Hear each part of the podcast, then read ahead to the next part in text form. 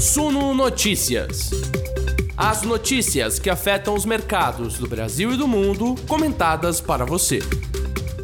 Quinta-feira, 15 de dezembro de 2022. Sejam todos muito bem-vindos à nossa live das 19 horas aqui do Suno Notícias. O dia está quente. Enquanto a gente está aqui ao vivo, o Supremo Tribunal Federal está reunido votando o orçamento secreto. Isso tem tudo a ver com a PEC da transição, tem tudo a ver com a governabilidade do futuro governo Lula, tem tudo a ver com as expectativas que afetam os preços dos ativos que estão na minha na sua carteira. A gente vai falar sobre isso, também sobre as ações da Oi que dispararam hoje depois que a justiça determinou o fim da recuperação judicial da empresa de telefonia que se arrastava lá desde 2016, quando ela chegou naquela dívida pequenininha ali de 65 bilhões de reais. Tem os destaques do mundo corporativo, tem bancos centrais ao redor do planeta subindo juros e jogando os índices acionários lá para baixo nos Estados Unidos hoje. Foi sangria total. Mas aqui no Brasil é quase como se o pregão tivesse acontecido e Bovespa ficou basicamente no mesmo lugar em que começou o dia,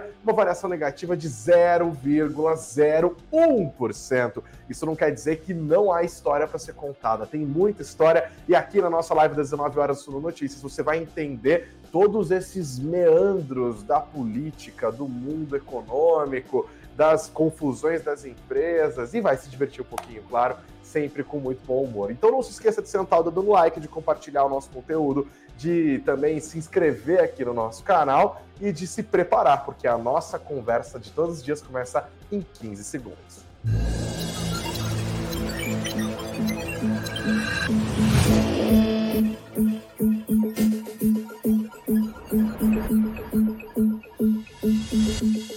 Olá, investidores, vamos embora, ficar mais bem informados. A gente começa a nossa conversa falando um pouco sobre o que aconteceu com a Oi. Os papéis da empresa hoje dispararam depois que o mercado olhou com mais atenção para o noticiário em torno da recuperação judicial da empresa. Dá uma olhada aqui no nosso site, está tudo no suno.com.br barra notícias, suno.com.br barra notícias. O que, que aconteceu? Ontem, quarta-feira, houve essa decisão da sétima vara empresarial da comarca da capital do estado do Rio de Janeiro, eh, que foi informada, inclusive, hoje, por meio de fato relevante à Comissão de Valores Imobiliários, que a Oi não está mais em processo de recuperação judicial. Não está mais, já era. Nesse período, inclusive, a Oi diz que conseguiu pagar uma dívida de 4,6 bilhões de reais junto ao BNDES, que está no meio de rolo político, inclusive nesse momento, e também outros passivos que já foram pagos. A recuperação judicial da Oi, como eu disse na abertura, começou lá em 2016. Naquele momento, a empresa chegou a ter um endividamento de 65,4 bilhões de reais e dezenas e dezenas de milhares de de credores. Em 2020, a Justiça, inclusive, aprovou que a empresa dividisse os seus ativos em diferentes unidades produtivas. As UPs são unidades produtivas isoladas e que parte desses ativos fossem vendidos justamente para fazer com que as contas da empresa voltassem para uma situação em que o processo de recuperação judicial, quando a empresa praticamente é protegida pela Justiça da da, da, cobrança dos seus credores é, acabasse acontecendo. Inclusive, a gente viu, por exemplo, a Oi Imóvel sendo vendida para TIM, para Vivo para Claro, né? aquela operação de mais de 16 bilhões de reais, foi tudo é, para as concorrências, para a concorrência. A conclusão desse processo, inclusive, deixou a própria empresa muito feliz. A Oi disse que vê esse processo como essencial para reformular, para diminuir a complexidade da empresa e para que ela consiga focar no seu core business, que agora é a expansão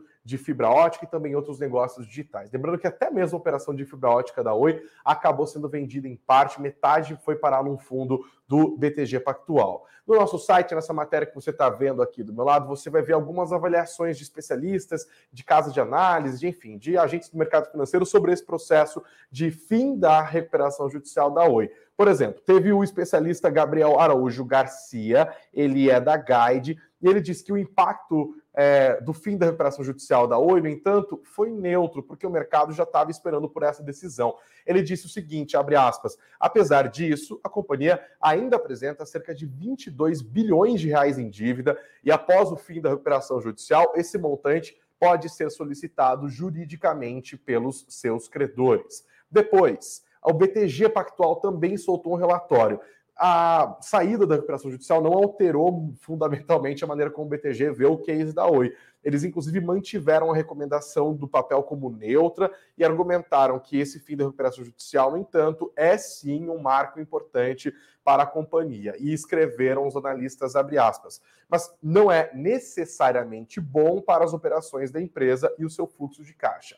É bom para dar moral, mas não afeta exatamente as finanças da empresa nesse momento. Relatório assinado pelo Carlos Siqueira. Analistas da XP também olharam para o case, disseram que a Oi não deve compor o Bovespa no próximo rebalanceamento de janeiro, porque a ação é penny stock, né? A Bovespa tem a B3 tem essa regra das empresas terem as suas ações valendo mais do que o real. Inclusive, a Oi está passando por aquele processo de grupamento de ações ali, né?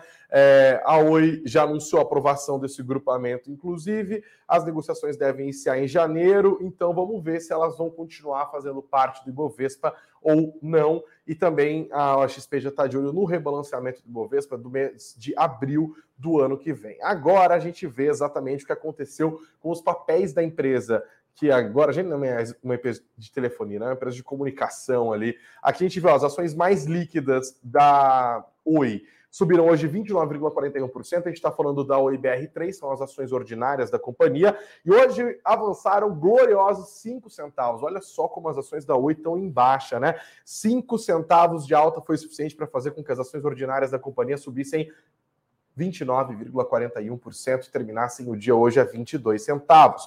Ações menos líquidas, que são as ações preferenciais, o IBR 4 subiram ainda mais depois de avançarem 23 centavos. Oh, isso aí foi uma autona, hein? Uma alta boa. Foi isso mesmo? 23 centavos. É, 52,27% de alta hoje. Terminaram o dia valendo 67 centavos. Claro, a gente segue acompanhando. A gente vai falar de outras empresas, mas a gente tem que reservar um espaço aqui para falar desse caldeirão político maluco que a gente está vendo no Brasil.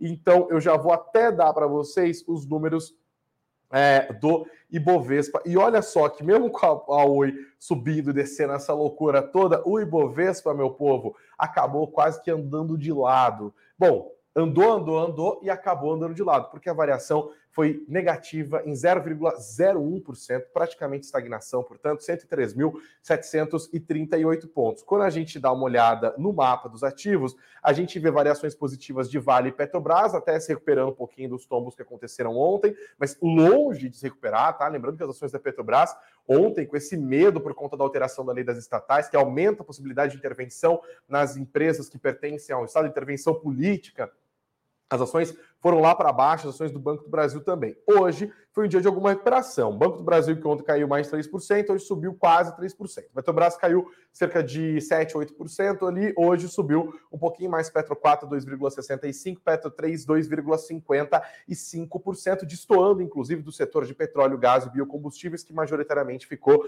no negativo. Outro setor majoritariamente negativo nessa quinta-feira foi o setor de energia elétrica, assim como o setor de varejo, comércio e distribuição, serviços é, financeiros diversos, madeira e papel, setores majoritariamente positivos, alimentos processados, exploração de imóveis. Nós tivemos também altas relevantes aqui do setor de transporte, serviços médicos hospitalares, previdência, como eu disse, falei de serviços médicos agora há pouco. Agora a gente para por um segundo, respira para tentar não infartar olhando para o noticiário político aqui do nosso país, tá? Porque no meio da tarde de hoje, investidores, o Ibovespa estava assim, né? Olhando para o exterior. O dia foi muito importante para o exterior. Ah, aliás, eu vou até falar de exterior, vou pular a política agora. Vamos falar de exterior para você entender o cenário que a gente está aqui. Então, a gente teve ontem as empresas estatais mais pesadas, Petrobras e Banco do Brasil, desabando por medo da intervenção política com o desmonte da lei das estatais. Hoje, essas empresas se recuperaram um pouco. Ao longo do dia, o Ibovespa tendeu a ficar no negativo, olhando para os índices lá de fora, e eu vou explicar por quê. E depois acabou perdendo um pouco de força, subiu até no momento, chegou quase 1% de alta e depois foi perdendo força. O dia no exterior, como eu disse, foi bem ruim, puxou para baixo o nosso índice. Ontem, o Federal Reserve decidiu subir as taxas dos Fed Funds, que são os juros básicos da economia americana em mais 0,5 ponto percentual. Ele veio de três altas de 0,75, uma sequência que não acontecia desde os anos 90 nos Estados Unidos, que passam pela maior onda inflacionária dos últimos 40 anos. Ontem o Banco Central americano passou a moderar essa alta de 0,75 para 0,50, ainda assim subindo, e o mercado ainda assim percebeu nas falas de Jerome Powell, presidente do Federal Reserve, uma mensagem mais hawkish, mais agressiva, não de juros subindo como estava subindo antes, mas de juros altos e que assim permanecerão por mais tempo. Nessa quinta-feira, as mensagens hawkish do Jerome Powell foram praticamente reafirmadas por diretores de outros bancos centrais. Hoje, o Banco Central Europeu, o Banco Central da Inglaterra também tomaram sua decisão sobre juros e, assim como o Federal Reserve, decidiram subir os juros básicos de suas respectivas economias em 0,5 ponto percentual e, assim como o Banco Central americano, também deram essa, essa mensagem: olha, teremos juros mais altos por mais tempo, o que faz com que os agentes do mercado fiquem preocupados com o cenário de desaceleração econômica que pode jogar a economia global num trimestre, dois trimestres, três trimestres recessivos, o que significa impactos bem graves para a dinâmica de comércio do mundo inteiro. Para a gente ter uma noção, as bolsas americanas hoje sangraram, tá? O Dow Jones, que é o índice industrial, né, que empresas mais ligadas a toda a indústria, tomou 2,25% hoje. SP500, que são as maiores empresas, 2,49% negativo. Nasdaq, que é o, a bolsa que mais tem exposição a empresas de tecnologia, que por sua vez sofrem mais num cenário de juros altos, Nasdaq hoje tombou simplesmente 3,23%. Então, os agentes econômicos brasileiros, os investidores, além de considerar a turbulência doméstica, hoje tiveram que olhar com muito cuidado para o exterior. Mas o cuidado mesmo, investidores, fica quando a gente olha para o que está acontecendo aqui no Brasil e como a política está afetando as expectativas dos agentes econômicos. Agora sim, eu boto na tela aqui essa matéria é, que está no nosso site. Com resistência de lira, PT pode descartar PEC da transição. Essa é uma apuração do jornal Estado de São Paulo, que foi se espalhando também para outros veículos especializados, que tem base lá em Brasília e tal. São notícias ainda há de chegar lá. E o que está acontecendo, gente? Aparentemente, a relação entre Lula, entre o PT e Arthur Lira, atual presidente da Câmara e que tenta a reeleição, está dando uma esfriada. A tramitação da PEC da transição já não está acontecendo a contento, pelo menos do ponto de vista do PT. Para você não se perder nessa história, no começo de tudo, Lula queria furar o teto de gastos em 200 bilhões de reais durante quatro anos. Você se lembra disso? 200 bilhões durante quatro anos. O projeto que foi aprovado na Comissão de Constituição e Justiça do Senado Federal e depois no plenário da mesma casa era mais moderado. Ao invés de um furo de 200 bilhões, uma elevação do teto de gastos em 145 bilhões. Ao invés de quatro anos de excepcionalidade, dois anos. E ao invés de 200 bilhões de fora do teto, 23 bilhões até no caso de aumento de arrecadação, a partir, inclusive, desse ano de 2022, para facilitar a liberação de emenda do orçamento secreto e, claro, com a desculpa ali de reorganizar a casa, porque o governo Bolsonaro é, se atrapalhou nas contas e chegou em dezembro fazendo com que a Polícia Federal não tivesse grana nem permitir passaporte. Essa é a qualidade da administração pública do nosso país. Aqui a direita e a esquerda é sempre uma beleza.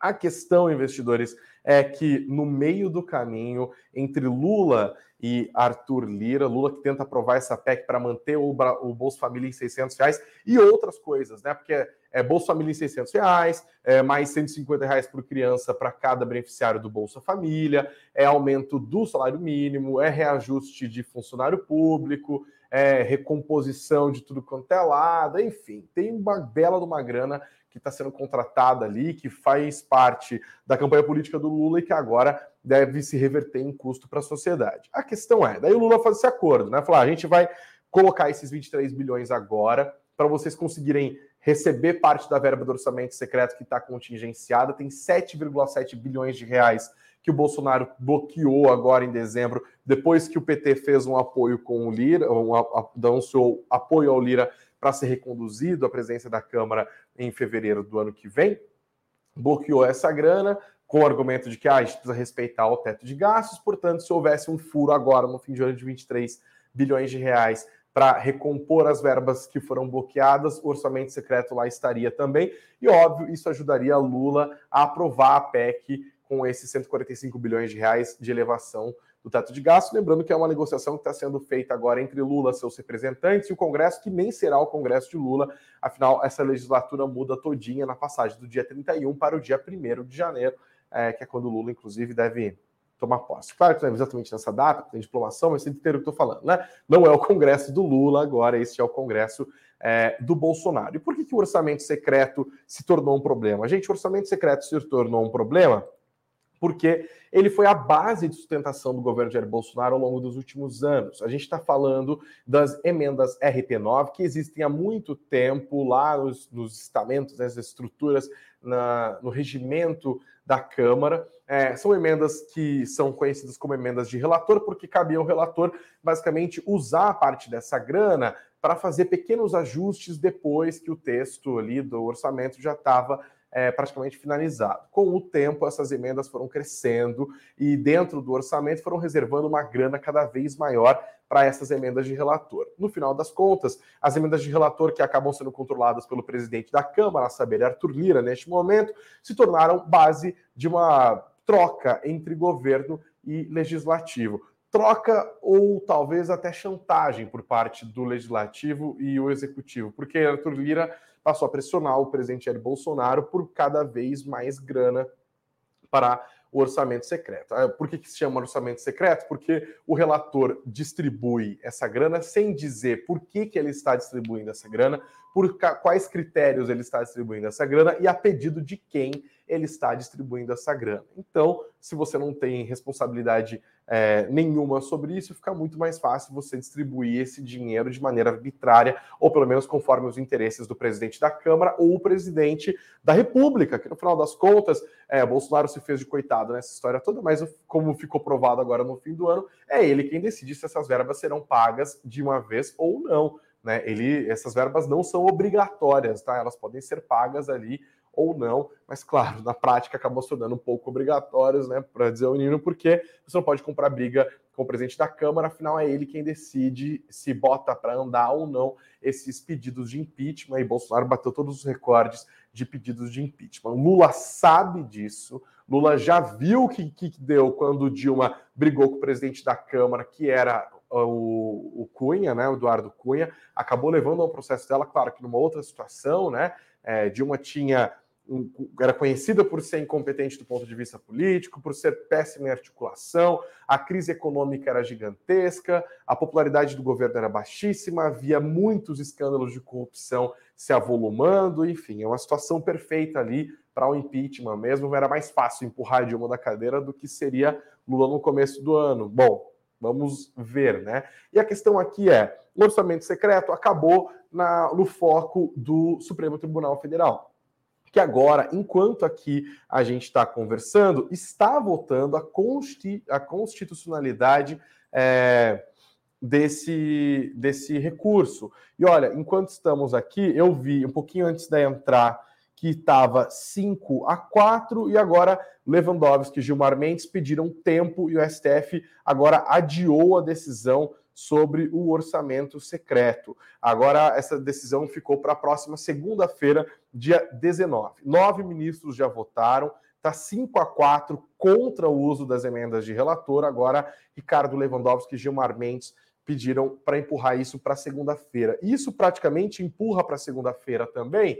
é, a própria apreciação na Câmara dos Deputados da PEC da transição. Porque basicamente o cálculo que Lira está fazendo é: olha, eu tenho essa grana aqui, que no orçamento do ano que vem são 19 bilhões de reais.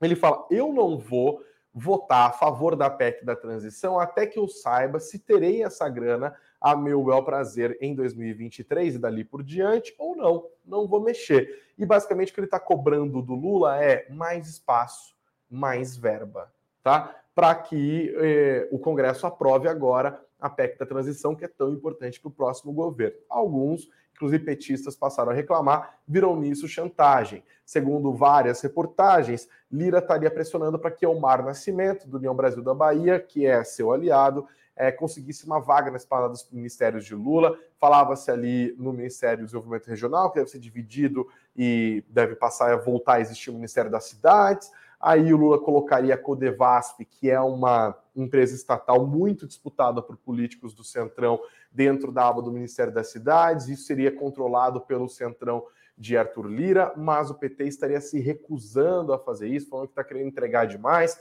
Outras reportagens falam também que Arthur Lira queria que Lula desse ao Centrão o Ministério da Saúde, que é o maior orçamento é, da União, inclusive, então é muito poder, é verba pra caramba, né?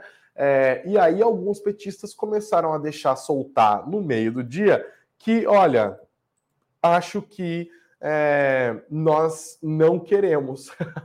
Foi basicamente isso que eles estavam fazendo. Assim, se for desse jeito, Lira, a gente não topa. Foi essa a, a apuração que foi feita primeiro pelo jornal O Estado de São Paulo, depois eu vi agora há pouco na CNN, outros veículos também, os caras falando: olha, se for assim, a gente não topa, a gente abandona a PEC da transição, e aí a gente vê o que vai acontecer, porque já houve momentos em que você pode criar créditos extraordinários sem passar isso pelo Congresso de maneira prioritária. Isso aconteceu em outros momentos, ele se baseia, inclusive, na continuidade, possível continuidade do estado de emergência. Bolsonaro decretou estado de emergência três meses antes das eleições para, com o estado de emergência, conseguir viabilizar a criação de benefícios, a ampliação do Auxílio Brasil dos 400 reais para os 600 reais de agora e também a criação de outros benefícios como bolsa para caminhoneiro e bolsa para taxista. A situação emergencial permite que você não precise cumprir outras regras, inclusive no caso do Bolsonaro, conseguisse burlar a lei eleitoral que proíbe a criação de benefícios tão pouco tempo antes das eleições. A questão é: Lula poderia, no primeiro dia de mandato, é, decretar estado de emergência e também assinar uma medida provisória para crédito extraordinário para bancar o Auxílio Brasil. Durante quanto tempo isso duraria? Qual seria o tamanho dessa grana? Como que o Congresso votaria depois? É outra história. Mas um cálculo possível é: se Lula conta com a ajuda, entre aspas, do STF para derrubar o orçamento secreto, Arthur Lira perde força. E aí o PT não seria, por exemplo, obrigado a continuar com o acordo dele de votar pela reeleição do Arthur Lira. Seria melhor para o governo Lula votar num outro candidato, provavelmente também do Centrão, mas mais afável aos petistas, com maior trânsito entre os petistas. Fala, por exemplo, o nome de Marcos Pereira, do Republicanos, né? Então mudaria completamente a figura e Arthur Lira deixaria de ser o praticamente primeiro-ministro como ele funciona hoje. Mas aí o PT teria que contar com o fim do orçamento secreto via decisão do Supremo Tribunal Federal e com a viabilidade de abertura de crédito extraordinária a partir da decretação do estado de emergência. E claro, por medida provisória que depois teria que passar pelo Congresso Nacional ou então teria que já ceder boa parte dos anéis para ficar com pelo menos alguns dedos aqui. E essa situação que incomoda alguns petistas que veem Lula é, se tornando refém de Arthur Lira. Inclusive, um petista, não um petista graúdo, mas um aliado graúdo do PT, que é o senador Renan Calheiros, que presidiu o Senado Federal durante muitos anos e que é inimigo político, por assim dizer, do Arthur Lira, eles são de Alagoas, né, eles são adversários políticos, são de grupos de políticos diferentes em Alagoas, disputam ali o poder. A Renan Calheiro já queria que isso acontecesse desde lá atrás. A questão é se de fato isso vai acontecer e qual que é a situação, em que pé de guerra estarão Lula e Arthur Lira, PT e Centrão de um lado de outro, o que, que isso vai impactar na tramitação da PEC, se for para o crédito extraordinário, o que isso vai significar para o mercado, o que isso vai significar em termos de governabilidade do, do Lula a partir do dia 1 de janeiro. O cenário é de ainda mais dúvidas. Mas olha, keep my words, guarde minhas palavras. Muito dificilmente a PEC da transição vai ser votada na Câmara dos Deputados até que essa situação do orçamento secreto seja decidida pelo Supremo Tribunal Federal. Lira não vai aprovar um projeto contando com, sendo que há a possibilidade dele perder poder político no ano que vem. Ele está tentando basicamente compensar uma coisa ali. Agora, qual que vai ser o, a estratégia do PT em meio a isso? Vamos ver. Será que essa jogada de fato vai fazer diferença? Tá tudo adiado, viu, gente? E falando em adiamento, é, o Pacheco, inclusive, disse que a votação da lei das estatais também vai ser adiado. Ele falou que a lei das estatais não será votada nesta quinta-feira. Muita gente esperava que fosse isso, porque esse projeto foi aprovado na calada da noite, no começo da madrugada, pela Câmara dos Deputados, com mais de 300 votos, com votos do centro, com votos da esquerda, com votos da direita, com voto de cima, voto de baixo vote tudo quanto é coisa, e aí fala, agora passa para o Senado Federal. Mas houve uma grita. E essa é a importância, inclusive, da imprensa livre, a importância do mercado financeiro, de falar: olha, assim não dá. O Pacheco não foi capaz de ignorar as ações da Petrobras caindo 10%, perdendo 80 bilhões de reais de valor de um dia para o outro, e falou: não, agora a situação pega meio mal. Até alguns parlamentares do PT, segundo a apuração do valor econômico, e do MDB, falaram: não, caso um desgaste político desnecessário nesse começo de governo, a gente não quer entrar nisso. Inclusive, agora pouco, um pouquinho antes da gente entrar, já tinha alguns jornais publicando dentro das suas apurações que, na verdade, a votação da lei das estatais pode ficar para o ano que vem no Senado Federal. A lei das estatais criada também em 2016 pelo então presidente Michel Temer, logo depois do impeachment da Dilma Rousseff, estabeleceu uma série de critérios para impedir que as empresas fossem capturadas por interesses políticos. Uma dessas regras, por exemplo, era o estabelecimento de uma quarentena de 36 meses para pessoas que fizeram parte de estruturas partidárias ou instituições ligadas a esses partidos. É, até que assumissem algum cargo de relevância em empresas estatais. A alteração feita pela Câmara dos Deputados ontem, anteontem, na verdade, acabou sendo de pegar esse período de 36 meses, uma quarentena de fato, a gente está falando de três anos, e transformou em 30 dias. Ah, imagina, 36, 30 dias é mais ou menos a mesma coisa. E o PT foi explicar essa história e ninguém explicou nada, né? Eu até fui ver, inclusive, inteira a entrevista do Haddad lá na Globo News, falar o que, que ele falou sobre isso. Ele engambelou, falou que a lei das estatais é importante, mas não protege exatamente, blá blá blá blá, blá de político, mas não respondeu por que, que seria interessante ao PT o desmonte das estatais. E olha, não só é interessante ao PT o desmonte da lei das estatais, porque facilita a indicação é, não só do Mercadante ao BNDES, mas do Prats à Petrobras, embora há vários técnicos que entendem que esses nomes poderiam ocupar esses cargos na administração, tanto da empresa quanto do Banco de Fomento, mesmo com a lei das estatais, se ela lá permanecesse intacta, mas também interessa, claro, ao Centrão de maneira geral. Vocês não têm ideia que o Thiago está do outro lado da câmera fazendo gestos aqui, ó. Só, é, o único gesto que o Thiago não faz é o L, né? O L não dá pra fazer. Aí não. Então, gente, a gente aqui fica olhando para essa situação da lei das estatais e fala nada justifica isso. Não tem uma justificação técnica, não tem nada, é só justificação política que agrada ao PT, mas também agrada ao Arthur Lira, o presidente da Câmara também já tentou atacar a lei das estatais em outros momentos. Que outros momentos, Greg? Seis meses atrás. Seis meses atrás, o presidente Jair Bolsonaro estava encontrando dificuldade para fazer com que Caio Paes de Andrade fosse aprovado presidente da Petrobras. Seria, foi ali, acabou sendo, né? A quarta mudança é, da, da empresa. Eita, não consegui tirar isso. Aí foi. Foi a quarta mudança da empresa durante o governo de Jair Bolsonaro, e a lei das estatais era um dos problemas, porque não conseguia comprovar que o cara tinha experiência, blá blá blá blá, enfim foram vários rolos. O, o Lira aproveitou para começar a dar entrevista, falar a ah, lei das estatais, lei das estatais, ensaiar uma modificação da lei das estatais. Quem nos acompanha mais tempo sabe disso. Eu fiz algumas lives falando sobre o perigo do desmonte da lei, da lei das estatais. Voltei. O Lira juntou a fome com a vontade de comer é, dele e do PT e agora desmontando a lei das estatais. Aqui seguimos, gente, não tem muito jeito não. A gente vai seguir, claro, acompanhando todos esses destaques. Vocês estão me vendo aí? Alguma galera falou que travou, acho que agora voltou, né? Beleza.